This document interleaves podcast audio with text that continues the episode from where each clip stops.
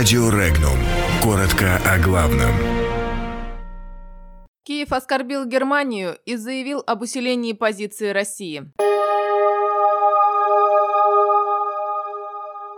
Процедура импичмента может грозить премьер-министру Британии. Зеленский оскорбил правительство Германии. Кольцо вокруг Кубы сомкнулось. Запад поменял взгляд на войну в Донбассе. Два самолета США провели разведку у берегов Крыма. Великобритании оппозиционные партии могут начать процедуру импичмента премьер-министра Соединенного Королевства Бориса Джонсона, сообщает The Sunday Times. Поводом для этого стало решение британского Верховного суда признать незаконной, инициированной Джонсоном приостановку работы парламента страны до 14 октября.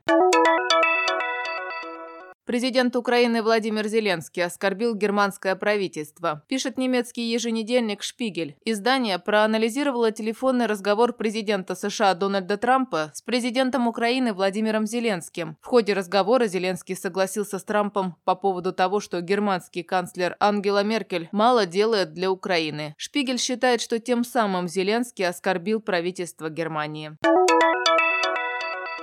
Когда администрация Соединенных Штатов анонсировала применение санкций против генерала Рауля Кастро, первого секретаря Коммунистической партии Кубы, за его причастность к серьезным нарушениям прав человека, она замыкала кольцо вокруг диктаторов острова, считает испанское издание ABC. Нынешняя ситуация, когда страна погрузилась в глубокий экономический кризис, а действующему главе государства Мигелю Диас-Канелю не хватает харизмы и риторики, чтобы в чем-то убедить население, которое шесть десятилетий получало звучало только обещание, может усложнить ландшафт для политических операций кубинского режима.